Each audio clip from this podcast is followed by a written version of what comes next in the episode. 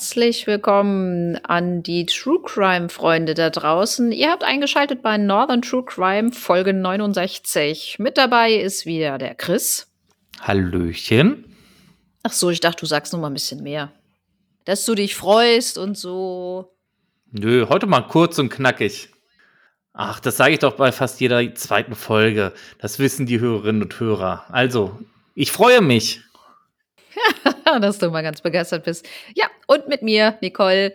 Wir gehen diesmal nicht in die Vergangenheit zurück. Es handelt sich um einen ganz aktuellen Fall, über den gerade erst entschieden wurde. Es geht wieder an die schöne Ostseeküste und zwar nach Schleswig-Holstein. Oh, Schleswig-Holstein, das hört sich wieder schön an. Es geht aber heute um einen Zahnarzt. Das hört sich schon wieder nicht so schön an. du gehst nicht gern zum Zahnarzt. Nee, ich gehe gar nicht gern zum Zahnarzt. Der findet immer irgendwas von mir. Also, es geht um einen Zahnarzt. Es geht um Hartmut F. Hartmut F. ist 47 Jahre alt. Er betreibt eine eigene Praxis und hat vor 16 Jahren geheiratet. Seine Frau Hanna lernt er an der Universität kennen. Beide studieren gleichzeitig Zahnmedizin. Die Familie hat inzwischen vier Kinder, drei Jungen und ein Mädchen im Alter von 8 bis 15 Jahren. Sie leben in einem idyllischen großen Haus mit Seeblick, Pferden und einem Gemüsegarten am Westensee, ganz in der Nähe von Kiel. Im Herbst trennt sich das Ehepaar und die 43-jährige Ehefrau zieht aus.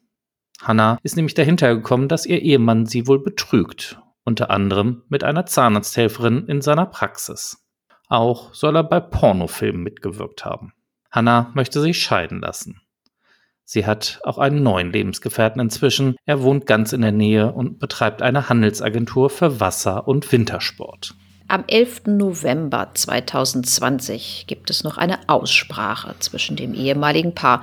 Dabei kommt es aber zu einer Auseinandersetzung. Der 47-Jährige akzeptiert die Trennung nicht und soll laut geworden sein. Das duldet Hannah nicht und möchte das Gespräch beenden. Hartmut bricht mit den Worten Jetzt mache ich dich fertig seiner noch Ehefrau schließlich das Nasenbein. Als sie hilflos auf dem Boden liegt, tritt er ihr mehrfach auf den Kopf. Die 43-Jährige kann sich zu einem Nachbarn retten und wird in eine Klinik gebracht. Im Dezember erstattet sie deswegen bei der Polizei eine Anzeige. Auf der Dienststelle berichtet sie den Polizisten auch von Hartmuts Waffenarsenal im Keller des Hauses seiner Praxis. Er ist Jäger, deshalb darf er Waffen besitzen. Aber er hat auch einige Waffen, die er nicht besitzen darf, weil er hierfür keine Erlaubnis hat. Im Januar 2021 verlangt der Kreis Rendsburg-Eckernförde von Hartmut die Herausgabe seiner Waffen, seines Jagdscheins, seiner Waffenbesitzkarten und seiner Waffenhandelslizenz. Er kommt der Aufforderung nach und gibt Waffen ab. Der Ehekonflikt aber verschärft sich im Januar 2021 weiter der Zahnarzt, zu seiner Frau aufgelauert und sie bedroht haben. Er droht auch den Kindern mit einem Amoklauf, wenn Hannah nicht mit ihm reden würde. Wegen dieser Bedrohung erstattet Hannah erneut Anzeige und erwirkt für sich und die vier Kinder eine einstweilige Anordnung nach dem Gewaltschutzgesetz, in der dem Vater und noch Ehemann verboten wird, sich der Familie auf mehr als 100 Meter zu nähern oder Kontakt aufzunehmen. Deshalb darf der 47-Jährige auch an der Konfirmation seines Sohnes nicht teilnehmen. Doch Hartmut hält sich nicht an die Gewaltschutzanordnung. Er platziert einen GPS-Sender am Auto seiner Ex-Partnerin und stalkt sie darüber.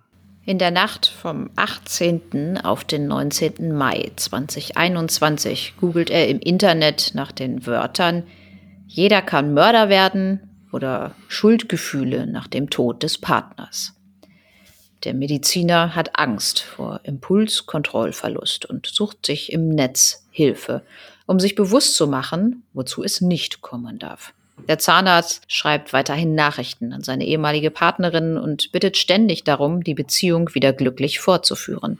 Aber Hannah hat kein Interesse mehr an dem 47-Jährigen. Sie hat mittlerweile große Angst vor ihm. Sie teilt ihm mit, dass es keine Beziehung mehr geben wird, er sich aber weiterhin als Vater um die Kinder kümmern solle. Am darauffolgenden Tag fährt er früh morgens mit einem gemieteten weißen SUV in seine Praxis, um zwei seiner illegalen Waffen zu holen, die er bisher nicht abgegeben hat. Auf den Bildern der Überwachungskamera sieht es aus, als wenn es sich um eine Walter PPK und eine Maschinenpistole vom Typ Uzi handelt. Über den installierten GPS-Tracker sieht der Arzt, dass seine Frau zur Universität fährt. Er entscheidet sich spontan, ihr hinterherzufahren. Als er aber an der Uni ankommt, ist seine Ex-Partnerin bereits auf der Weiterfahrt. Er folgt ihr nach dänischen Hagen, dorthin, wo ihr neuer Freund wohnt. Dieser ist begeisterter Kitesurfer und kehrte gerade mit seinem Wohnmobil von der dänischen Insel Röme zurück, wo er einen neuen Kite testete. An der Doppelhaushälfte spricht Hartmut Hanna an. Die 43-Jährige sagt zu ihm, er solle verschwinden und fragt ihn, was er dort zu suchen habe. Daraufhin geht der Zahnarzt zurück zum Auto, holt die Uzi Maschinenpistole vom Rücksitz und kehrt zum Haus zurück. 48 Schüsse zählen die Rechtsmediziner später. Viele Schüsse auf Hannah. Sie durchschlagen ihren Körper und bereits die ersten sind tödlich aber viele treffen auch den zehn Jahre älteren neuen Bekannten. Beide verbluten in recht kurzer Zeit am Tatort. Nachbarn hören die Schussgeräusche und alarmieren umgehend die Polizei. Die Einsatzkräfte finden schnell die beiden Leichen und lösen einen Großalarm aus. Es wird nach dem SUV gefahndet, den Zeugen gesehen haben. Das Kieler Brauereiviertel wird komplett abgeriegelt, weil dort das beschriebene Fluchtfahrzeug gesehen worden sein soll. Hartmut ist den ganzen Tag über mit dem Mietwagen auf der Flucht. Am Abend des 19. Mai erscheint er mit einer Waffe in Hamburg auf einer Polizeidienststelle, stellt sich selbst und räumt die Taten ein. Bei der ersten Vernehmung berichtet er den Beamten auch von dem dritten Opfer in Kiel. Ein drittes Opfer? Um wen handelt es sich denn noch? Es handelt sich um einen Bekannten von Hartmut, Carsten B., einen 52-jährigen Elektriker aus Westensee. Die Kieler Polizeikollegen entdecken seine Leiche in einem Laden im Hasseldieksstammer Weg in Kiel, den er gerade für sich herrichtete.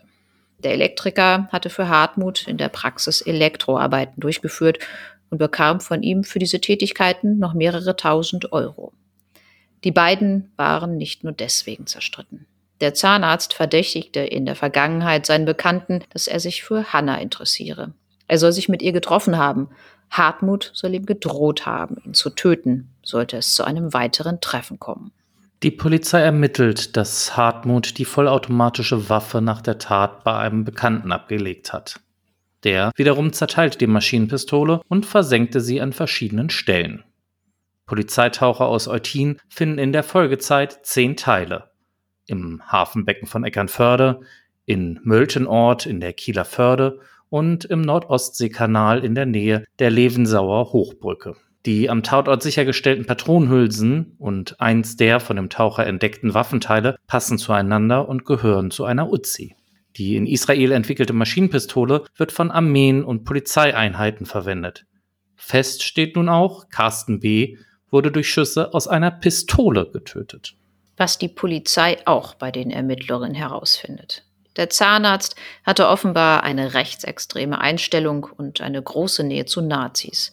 Er war mit einem der letzten Überlebenden aus dem Führerbunker bekannt, hatte Gürtelschnallen mit SS-Motiven, das SS-Motto Meine Ehre heißt Treue in den Ehering eingraviert und war auf einer Internet-Sex-Plattform unter dem Namen des Leibarztes von Adolf Hitler angemeldet. Die Staatsanwaltschaft klagt den 47-jährigen Mann schließlich wegen dreifachen heimtückischen Mordes aus niedrigen Beweggründen an. Der Prozess beginnt am 23. Februar 2022 vor dem Landgericht Kiel. Am zweiten Prozesstag werden die ersten Zeugen vernommen, darunter ein Freund des Angeklagten. Er beschreibt Hartmut als jemanden, der völlig am Ende war und keine Lebensperspektive mehr sah. Die Ehe war gescheitert, drückende finanzielle Probleme. Er war gebrochen, sagt der Zeuge. Er wusste einfach nicht mehr, was er machen sollte.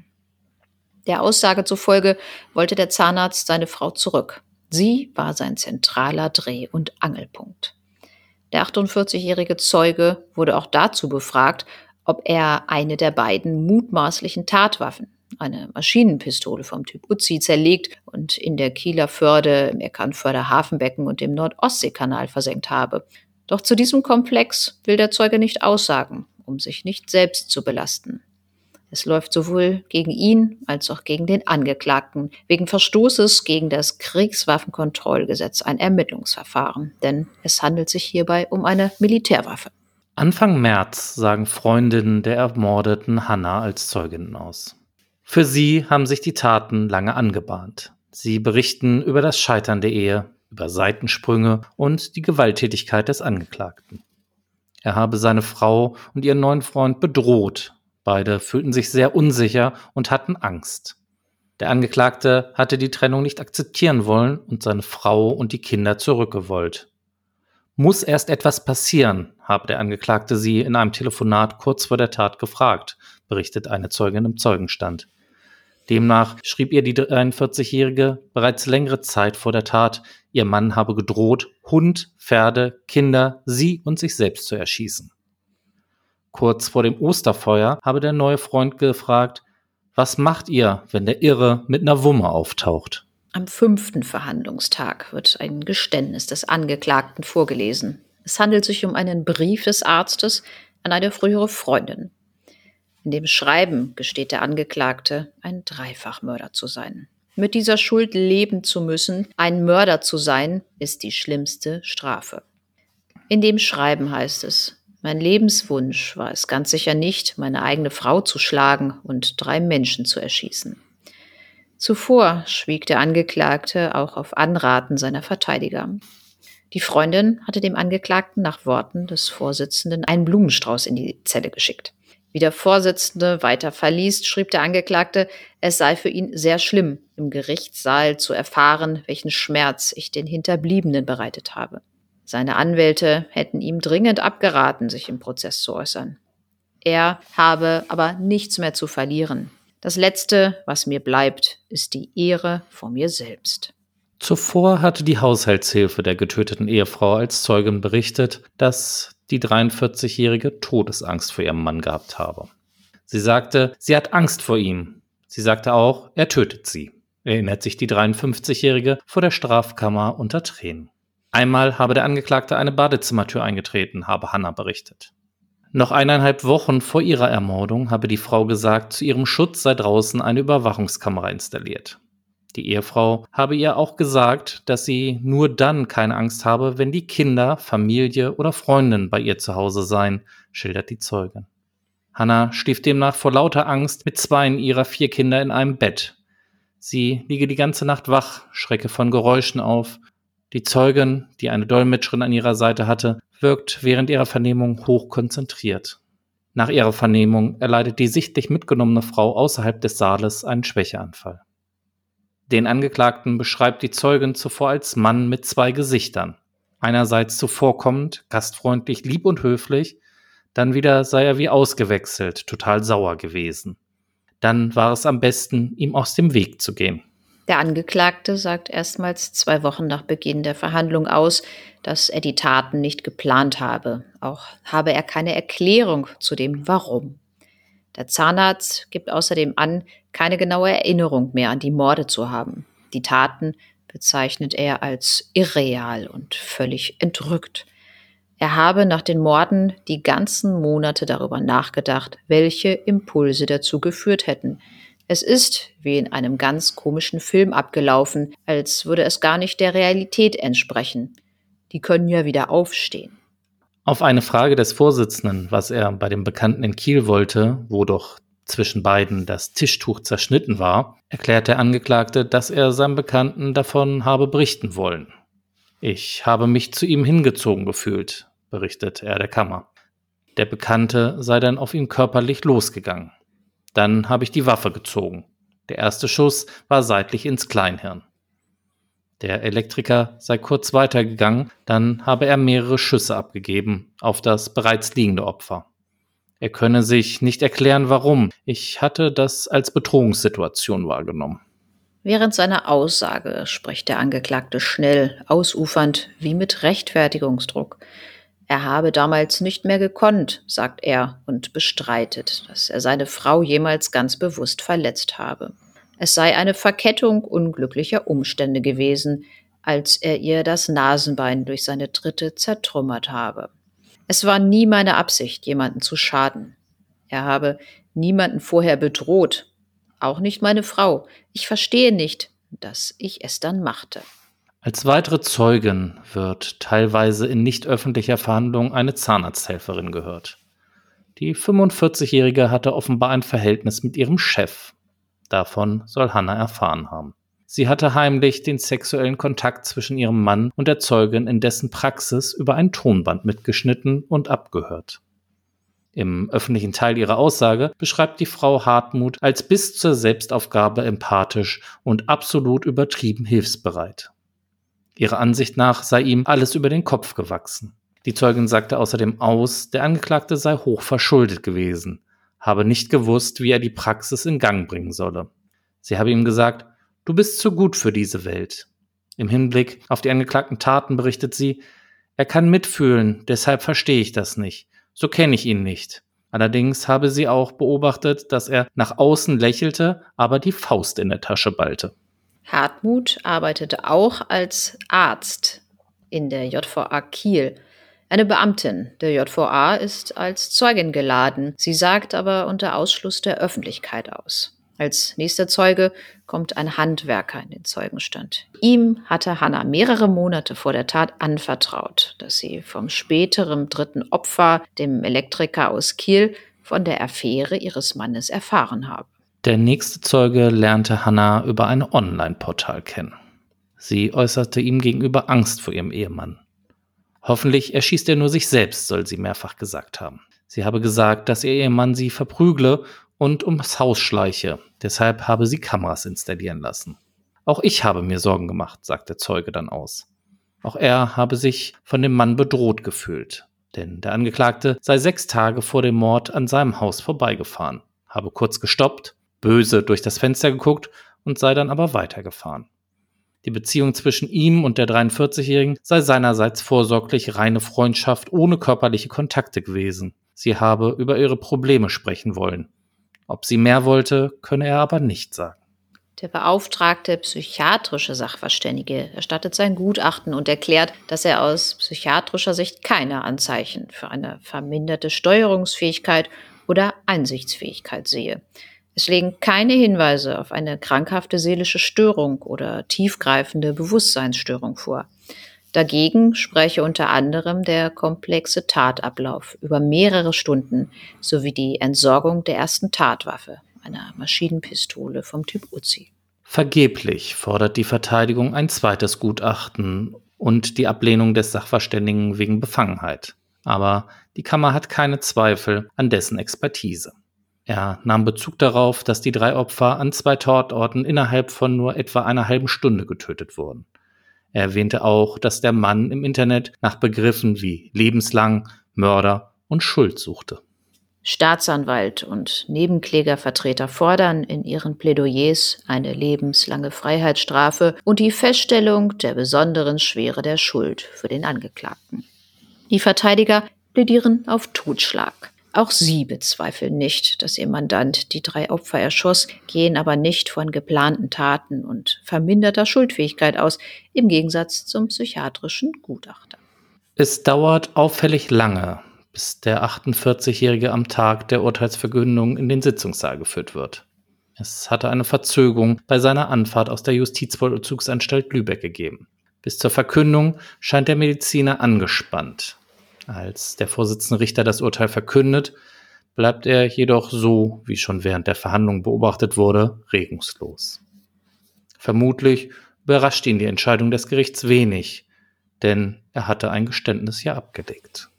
Die Schwurgerichtskammer verhängt nach zehn Verhandlungstagen am 4. April dieses Jahres die Höchststrafe für den Angeklagten. Er wird zu lebenslanger Freiheitsstrafe verurteilt. Außerdem wird die besondere Schwere der Schuld festgestellt. Den Angehörigen der Opfer spricht das Gericht mehrere 10.000 Euro Schmerzensgeld zu.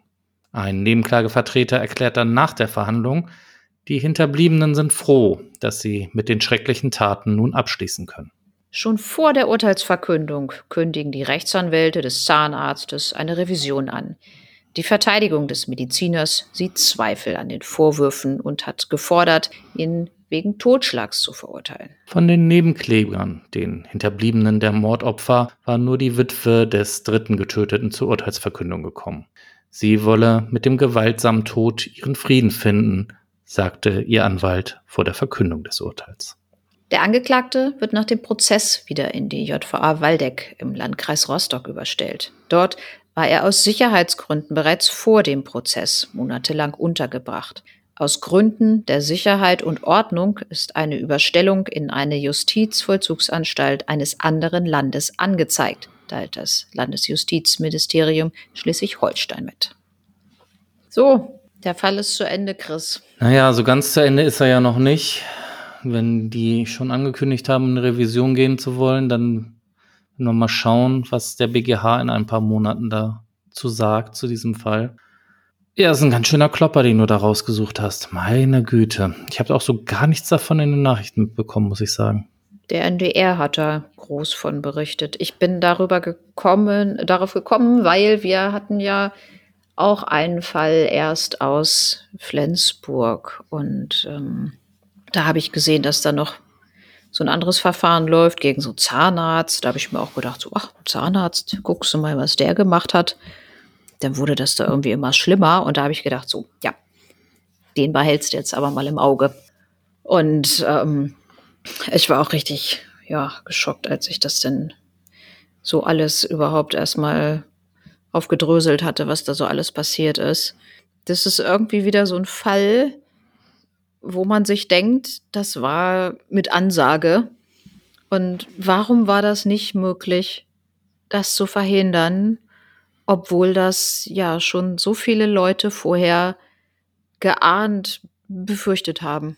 Da fragst du jetzt wieder was. Das ist immer dieses Fragen nach dem Warum, wieso, weshalb, was wir ja ganz häufig bei diesen Delikten haben. Wie ist es denn jetzt in diesem Fall? Wir haben, machen uns ja häufiger mal die Fragen bei solchen Beziehungstaten, ist es jetzt eigentlich nur ein Femizid? Es ist eigentlich nicht nur ein Femizid, oder?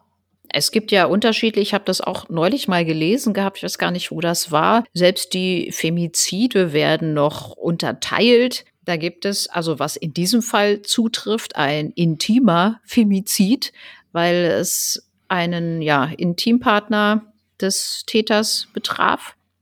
Und dann gibt's ja auch noch wegen, ach, wegen Ehre und weiß da gar nicht, was mhm. da noch alles gibt. Aber in diesem Fall an Hannah ist das ja auf jeden Fall ein intimer Femizid gewesen. Was die anderen beiden Leute betrifft, weiß ich nicht, als was man das jetzt bezeichnet. Das ist dann auch so die nächste Frage, die ich mir stellen würde. Musste ihr neuer Partner jetzt auch sterben, weil es ihr neuer Partner war oder weil er einfach da war? Das ist dann auch etwas, was mich so beschäftigt. Nee, ich denke, weil es ihr neuer Partner war. Der Hartmut hatte ein extremes Problem damit, dass sie nicht mehr mit ihm zusammen sein wollte. Und deswegen, ja, wurde sie getötet und auch die Leute, die da was mit zu tun haben, auch gleich mit. Er ist ja auch davon ausgegangen, dass der Elektriker, der Carsten B., dass der auch etwas mit seiner Frau hatte.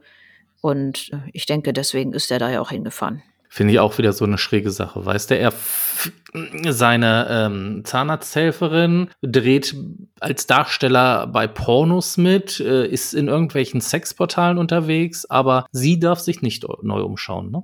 Und graviert diesen SS-Spruch in seinen Eheringer. Genau mein Humor, ehrlich.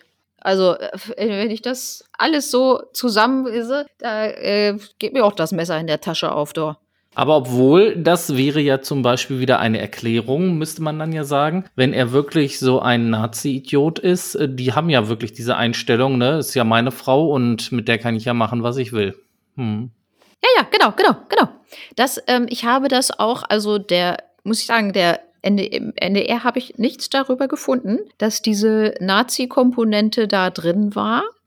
Ich weiß jetzt auch nicht genau, ob das einen großen, auf einen, einen, einen, großen Wert hat, eine große Rolle gespielt hat bei dieser Tat jetzt. Aber ich fand es trotzdem wichtig, habe es woanders gelesen und da habe ich gedacht, so, nee, ich muss das jetzt halt auch mal berichten, weil das ist ja auch so diese ja, Ideologie bei denen da gewesen, dass der Mann da das Sagen hat und äh, die Frau da einfach, er wollte ja auch nicht, dass sie arbeitet, sie sollte einfach nur da sein für die Kinder und für den Haushalt. Mhm.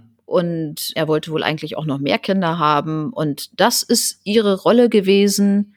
Und die sollte sie ausfüllen. Und er war derjenige, der halt arbeitet und nebenbei noch machen kann, was er will. Aber das gilt natürlich nicht für sie, das gilt natürlich nur für ihn.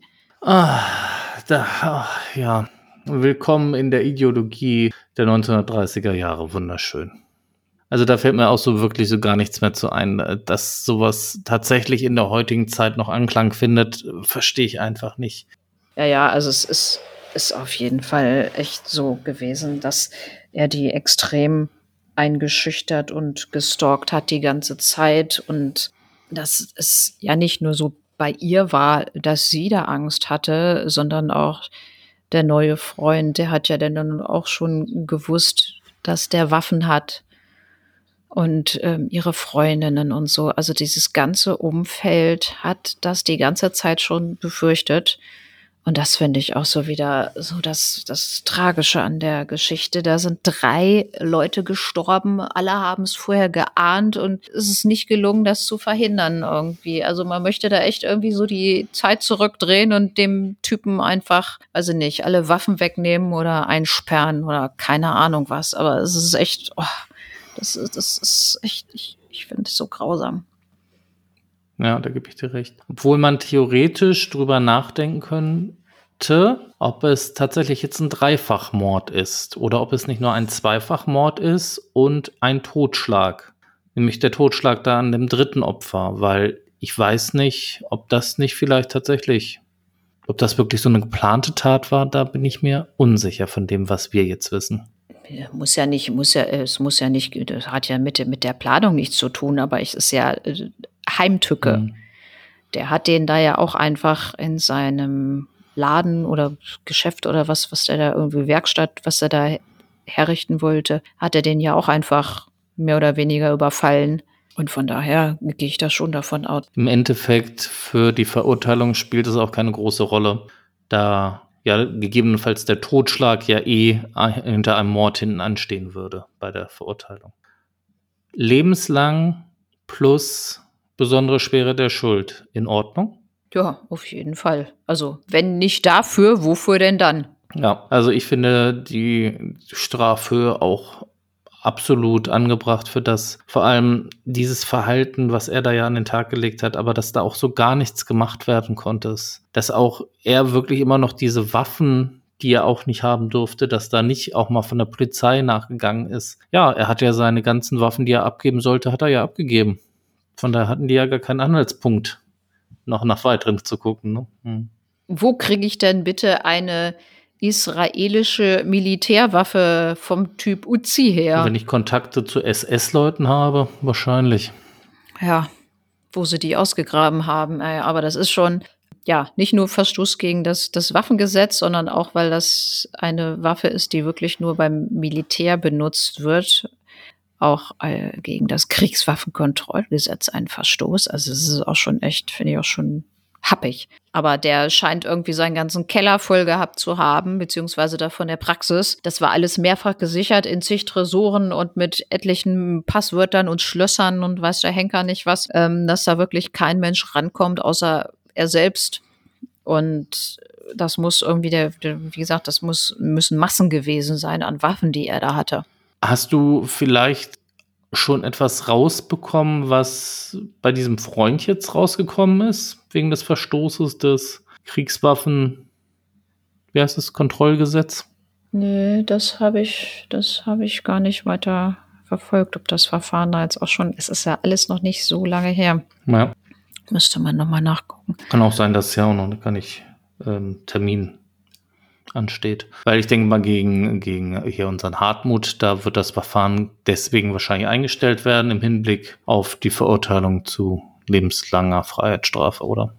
Ja, ich glaube, da kommt da auch nichts mehr groß bei raus.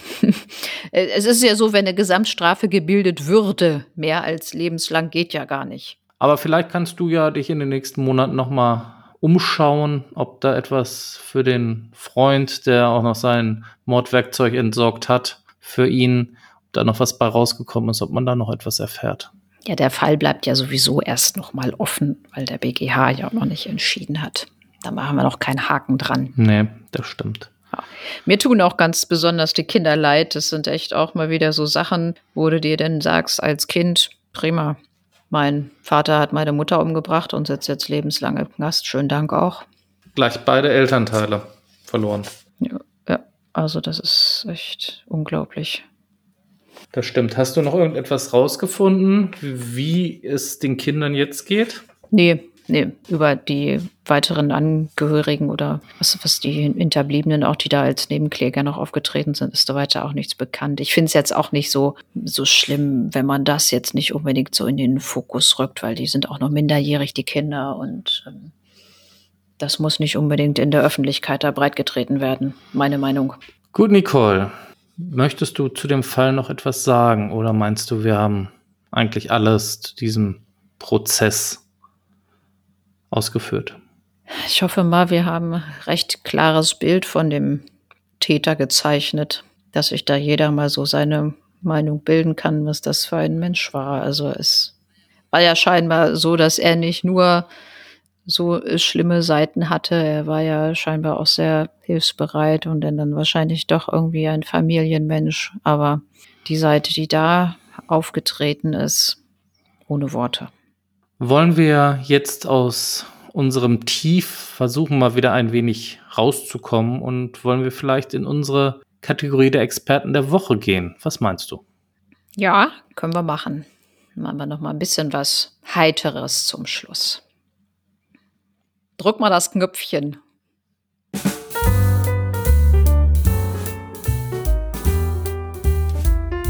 Die Experten der Woche.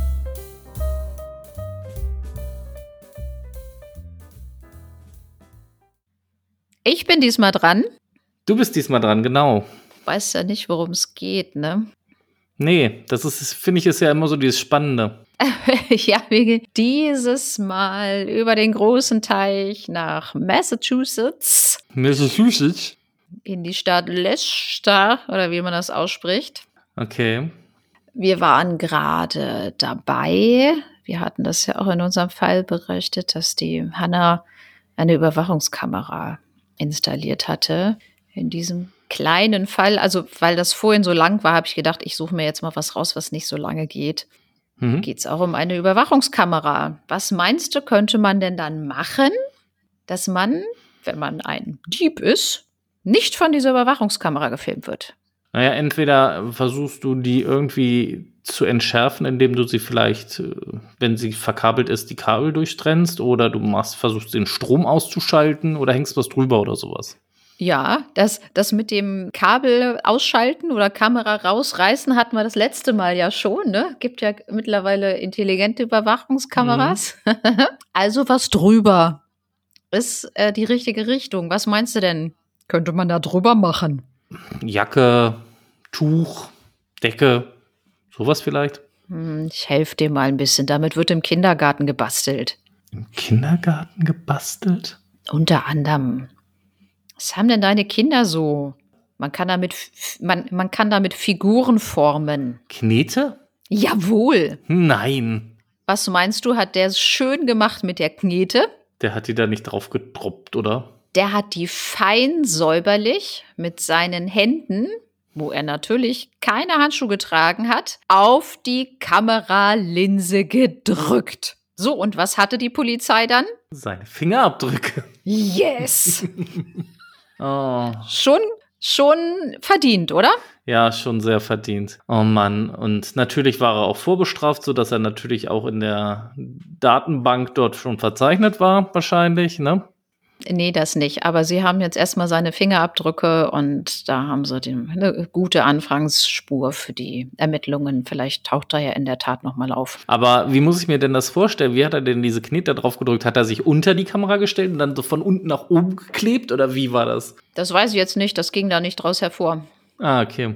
Weil sonst, wenn er sich so davor stellt, dann müsste man ihn ja eigentlich auch so frontal sehen, wie er dann das da voll klebt. Vielleicht war er da ja so clever und hatte wenigstens, weißt du, so seine Kapuze über oder eine Maske auf oder irgendwie sowas. Ah, okay. Und hat sich dann dann gedacht, okay, ich vermumme mich, gehe dann an die Kamera ran, knete die zu und dann, ja. Verdienter Experte der Woche, würde ich sagen, oder? Ja, wir müssten am Ende des Jahres mal so ein Experten, so einen Experten der Experten küren, so den Experten des Jahres vielleicht.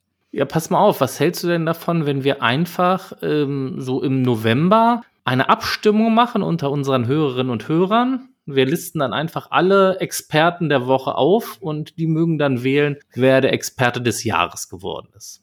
Mhm. Das sieht ja gut an, oder? Und der kriegt dann von uns die goldene Handschelle, oder wie? das wäre doch mal witzig, oder? Ja, da lasse ich mir was einfallen. Finde ich eine gute Idee. Wir besorgen eine goldene Handschelle. Vielleicht gibt es sowas irgendwie in einem Erotikbedarfsladen oder so. Ach. Gut, Nicole. So, jetzt haben wir wenigstens noch etwas Heiteres zu diesem grausamen Fall noch beitragen können. Wie sieht's sonst bei dir aus? Hast du noch etwas auf dem Herzen oder können wir unsere heutige Folge beenden? Ich und immer das letzte Wort. Nein, Natürlich. mir fällt jetzt auch nichts mehr ein. Sehr schön. Gut, wo es das nächste Mal hingeht, da müsst ihr euch leider noch ein bisschen gedulden und auf die Folter spannen lassen, denn ich habe mir noch keinen neuen Fall bisher ausgesucht, aber das kommt. Bitte, das ist Folge 70. Das ist ja eigentlich auch wieder mal was, naja, was Rundes, hätte ich beinahe gesagt. Aber wir gehen echt auf die 100 zu, ne? 70 ist schon. Ich hatte eigentlich was Schönes vorbereitet für die Folge 70, aber das ist leider wegen Corona noch ins Wasser gefallen. Ich hoffe, dass sich das dann vielleicht zur Folge 80 oder 90 nachholen. Der Prozess oder wie? Nein, nein, nicht der Prozess. Ach so. Sondern da hätten man sich mit mehreren Leuten treffen müssen und das klappt alles so kurzfristig nicht mehr. ist ja auch wieder spannend, dass du wieder organisierst ja. alles. Ich muss jetzt auch mal weitermachen hier. Wir üben gerade für Politik. Uh, ja, wunderbar. Weißt du, aus wie vielen Mit äh, Mitgliedern ein Vermittlungsausschuss besteht? Ich weiß nicht mal, was ein Vermittlungsausschuss ist. Politik, es geht um Gesetzgebung. Ach, bitte. Es ist spät. Ah, okay, du machst jetzt Feierabend. Es sind 32 für unsere Hörer. Aber wahrscheinlich ist eh keiner mehr dran, den es interessiert. Ich wünsche euch allen einen wunderschönen guten Morgen, guten Mittag, guten Abend. Passt alle gut auf euch auf, bleibt gesund und wir hören uns in zwei Wochen wieder. Bis dann. Ich wünsche euch auch alles Gute, macht's gut. Tschüssi.